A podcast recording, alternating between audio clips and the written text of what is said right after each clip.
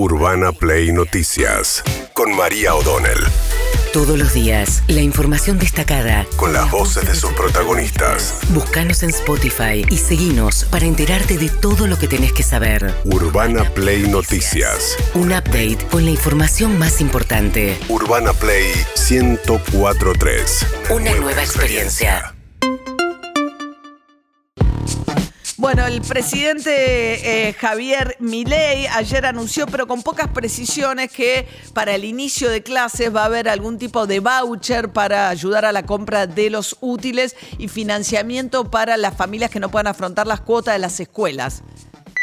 Vamos a incorporar también un mecanismo de asistencia para la clase media para que los chicos no pierdan el colegio porque la situación en la cual se te caen los ingresos y tenés que cambiar al chico de colegio, eso no solo que es traumatizante para los padres, sino que también es traumatizante para los chicos. ¿Y cómo es Entonces estamos desarrollando que tengas el financiamiento para que vos puedas seguir mandando a tu colegio, al colegio al chico. ¿Cuándo tiene previsto anunciarlo? la contención.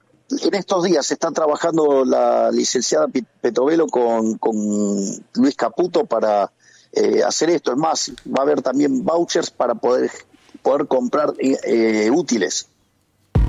Bueno, eh, faltan 15 días para el inicio de clases en algunos este, distritos, menos todavía. Eh, por ahora. Fíjate que son dos cosas lo que, dice, lo que dice. Una cosa es, va a haber un financiamiento para que vos puedas mantener a tus hijos en esa escuela donde tenés que pagar una cuota y no te alcanza.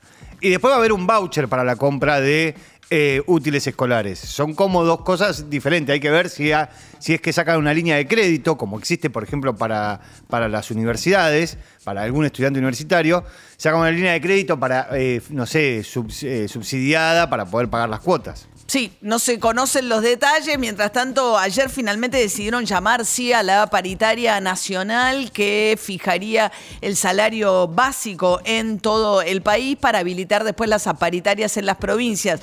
Los gobernadores, que son los que pagan los eh, salarios docentes, lo que están reclamando es que el fondo de incentivo docente que financiaba una parte de esos salarios se cortó y que no estarían en condiciones de pagarlos ellos después de lo que significó también el recorte del subsidio a los transportes al transporte en el interior del país. Así que veremos cómo sigue el tema de las clases. Mientras tanto, Javier Milei continuó con la polémica con Lali Espósito y redobló la apuesta ayer en una entrevista en radio con Gustavo López. Participó también la Mariana Contartesi, que es columnista del programa de Gustavo López.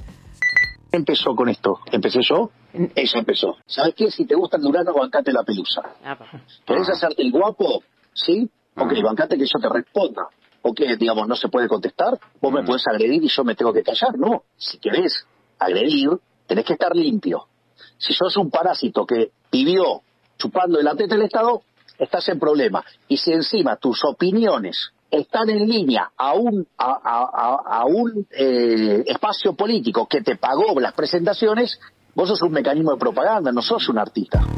Bueno, eh, ayer Lali Espósito le contestó con una larga carta donde le dice, yo trabajo los 10 años, trabajé para todos los gobiernos, la verdad, eh, señor presidente, lo invito a ver este, un show mío porque le había criticado y después me pareció bien, lo que sí le dijo es que la simetría de la agresión con mentiras hace que eso sea violencia eh, y le pidió que cese de hablarle de esa manera. Salió toda la comunidad artística a bancar a Lali Espósito y no solo a Lali Espósito, digamos, la idea de que los festivales, las fiestas populares y demás generan actividad económica en aquellos lugares donde ocurran y que tampoco, pero ponele que no, la responsabilidad de quien contrata y las prioridades que establece en todo caso es de los políticos, no de los artistas eh, que fijan en todo caso sus honorarios. Una modalidad que tiene también este, Fátima Flores, la pareja del presidente que pasó, el que lo fue a visitar a Olivos y que conoce perfectamente como este, este circuito, digamos.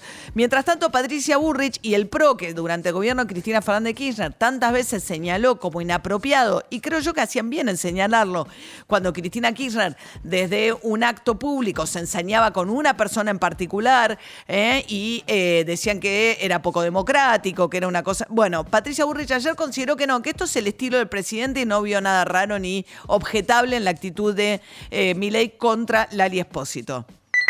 Es, es, su manera de pensar, es su estilo él cada vez que siente que hay uso de plata pública lo hace público y me parece que es una manera de exponer una Argentina que donde muchos han vivido de, del dinero público eh, y bueno, y de alguna manera es ese compromiso con, con la verdad. Quizás algunos piensan que las personas cuando son presidentes tienen que eh, cambiar, aseñorarse, ponerse así mucho más serios y creo que no necesariamente es así. Yo creo que le levantás demasiado el precio a, a una persona nombrándola tanto, ¿no? Que el presidente la nombre. Bueno, Patricia Burri no le encuentra nada raro. La doble vara realmente, ¿eh? de, porque eh, está muy bien cuando uno le reclama al Poder Ejecutivo que tiene que sentar los términos de cómo es el debate público, respetuoso, sin insultos, sin señalamientos, de esa manera. Bueno, a lo mismo que le criticaban a Cristina Fernández de Kirchner, figuras como Patricia Burrich, hoy se lo celebran a Javier Milei. Bueno, mientras tanto, eh, salió también Pedro Rosenblatt. Pedro Rosenblatt es la pareja de Lali Espósito es un, eh, era el cadete, hacía humor en C5N, después se fundaron un streaming que es muy exitoso, eh, Gelatina, y desde ahí habló acerca de su novia, eh, Lali Espósito.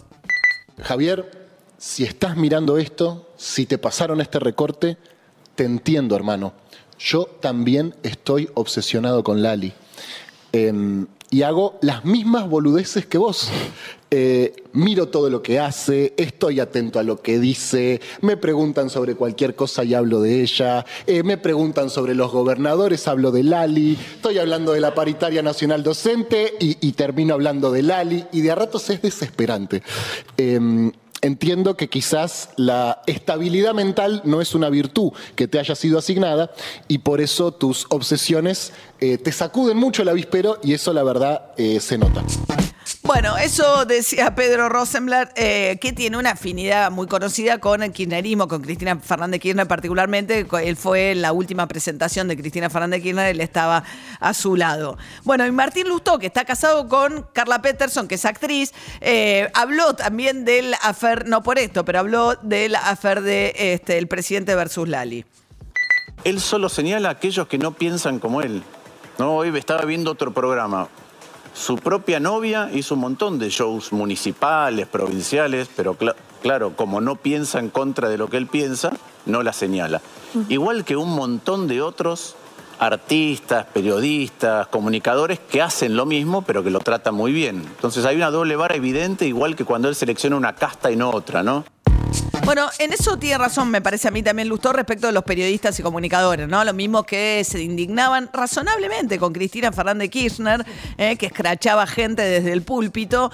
Hoy les parece gracioso que Milei haga lo mismo, este, con lo cual no te molestan los scratches de esas características o no le estás reclamando una determinada moderación al Poder Ejecutivo, sino que depende del signo político de quien lo haga, el grado de tu reproche, ¿no?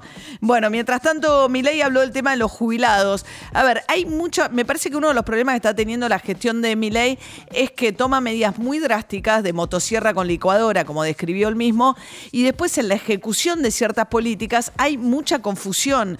Hay funcionarios que todavía no están nombrados o funcionarios que renuncian en, puestos tan absolutamente delicados como es el puesto, por ejemplo, el encargado de los comedores, donde todavía persiste la polémica con los movimientos sociales. Pablo Rodríguez, que era el encargado dentro de la estructura que conduce Sandra Petovelo de bajar la comida a los comedores con el reclamo de los movimientos sociales de que no están recibiendo nada de que asumió mi ley, bueno, ayer eh, se corrió.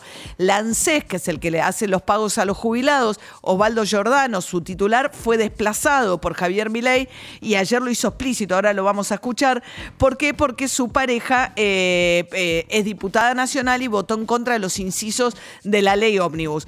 Entonces, ahora quedó la situación de que está céfala Lancés y todavía no se sabe qué va a pasar con la fórmula ajuste de los jubilados. Por un lado, a ver, tema ANSES y su titular. Yo no tengo que pedirle disculpas por nada. Si él se, se autoadjudica la, la frase, es un problema del, digamos, yo no estoy acá en política para resolver problemas psicológicos. Eso es que vaya y lo resuelvan el psicólogo.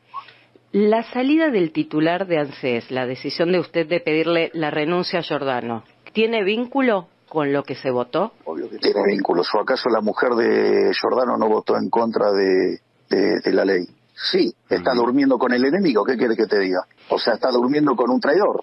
O sea, ¿qué quiere que te diga? Mm. Y bueno, la vida. Bien, esa Alejandra Torres, la diputada que, eh, bueno, además endilgarle en todo caso a Giordano el voto de su esposa es raro, ¿no? Durmiendo con el enemigo. Mientras tanto, respecto a la situación de los jubilados que están con el peor poder adquisitivo desde el 2002, y es cierto que es el desastre la fórmula que dejó Alberto Fernández, que es una fórmula que ajusta trimestralmente por inflación pasada. Si vos tenés en un trimestre una inflación acumulada de por arriba del 60%, bueno, perdés a lo largo del trimestre un 60%. Te ajustan para atrás, pero ya arrancás perdiendo. Y ese, trimestre además subieron los medicamentos, que fue una barbaridad, muy por arriba de la inflación promedio. ¿Qué dijo sobre jubilados Milei ayer? Le causar un daño enorme a los jubilados, o sea, no es algo que lo cause yo. Si nosotros dejamos que la fórmula corra, los jubilados iban a estar perdiendo dos puntos del PBI. Con la fórmula que nosotros estamos proponiendo, los jubilados recuperan un punto y medio del PBI. Porque como estas fórmulas tienen rezagos, entonces, digamos, el, el problema es que, digamos, cuando tuviste la aceleración perdiste como esa aceleración ya perdió, digamos, ya pasó, entonces después vendría la recuperación. Pero como están empecinados en, hacer cualquier desastre, eso está empantanado, está empantanado porque básicamente los políticos siguen haciendo demagogia. Bueno, eso está empantanado, pero mientras tanto no dan bonos. O sea, la solución provisoria que podría estar dando en eh, Caputo, Luis Toto Caputo, son los bonos, que es a lo que recurrió en su momento Alberto Fernández para lo de la mínima, ¿no? Perjudicando bestialmente a los que no son de la mínima eh, y que no percibían esos bonos. Pero más allá de eso, eh, al mantener congelado el bono de en 50 mil pesos, lo que hace es liquidar el poder adquisitivo de los jubilados sin sustituirlo por nada que eh, signifique una mejora de la situación de los jubilados. Mientras tanto, sigue la pelea con los gobernadores, a los que por un lado les quitó el subsidio al transporte por completo, también eh, los giros de lo que tiene que ver con los fondos para el incentivo docente y la discusión escaló particularmente con Martín Yarlora, el gobernador de la provincia de Córdoba, que ayer se declaró cansado de los ataques del presidente. Bastante cansado con estas afirmaciones, el presidente también el presidente lo tiene cansado. Eh, y sí, porque cuando vos te dicen cosas inexactas, aparte, el presidente no recibe a los gobernadores para hablar tema punto por punto, así que solo habla de lo que le cuentan. Entonces, muchas veces a lo mejor no es un error de él. Nosotros somos un gobierno dialoguista en el cual, para que el presidente sepa, para que esa ley se haya tratado, nuestros diputados le firmaron los dictámenes en la comisión. Ahora, como el presidente no habla con nosotros, habla con los que le cuentan, y bueno, comete errores como cometió un error garrafal cuando nos habíamos reunido en el CFI, que todos se acordarán, muchos gobernadores, sale el vocero presidencial y dice, el tema impuesto país ahí no se trató, y fue el 60% de la reunión. El tema impuesto país es el impuesto que se cobra para la compra de dólares. Y a través del impuesto país los gobernadores le habían pedido a Javier Milei que los compensara porque existía eh, se coparticipaba una parte del impuesto a las ganancias. Cuando lo elimina Sergio Massa, irresponsablemente se desfinancian las provincias. Después vino Javier Milei y les cortó más cosas todavía. Entonces le dicen, bueno, che, si no estamos recibiendo nada de ganancias, ¿por qué no coparticipamos en impuesto país? Que soy el tercero en recaudación, dado que, bueno, aumentó muchísimo este, en los últimos tiempos, que es el que se paga al comprar dólares. Y ahí eh, Guillermo Franco había iniciado esa negociación, pero después Javier Milei la cortó, entonces el vocero Adorni salió a decir que eso nunca se había hablado con eh, los gobernadores. Bueno, mientras tanto escala eh, el aislamiento, diría yo, de Venezuela. Ahora Nicolás Maduro echó a la delegación de Naciones Unidas, a los delegados de la División de Derechos Humanos de Naciones Unidas. Iván Gil, el ministro de Relaciones Exteriores de Venezuela, lo anunciaba de esta manera. República Bolivariana de Venezuela anuncia su decisión de suspender las actividades de la Oficina Técnica de Asesoría del Alto Comisionado de Naciones Unidas para los Derechos Humanos en Venezuela. Solicita que el personal adscrito a esta oficina abandone el país en las siguientes 72 horas hasta tanto rectifiquen públicamente ante la comunidad internacional su actitud colonialista abusiva y violadora de la Carta de las Naciones Unidas. Urbana Play Noticias.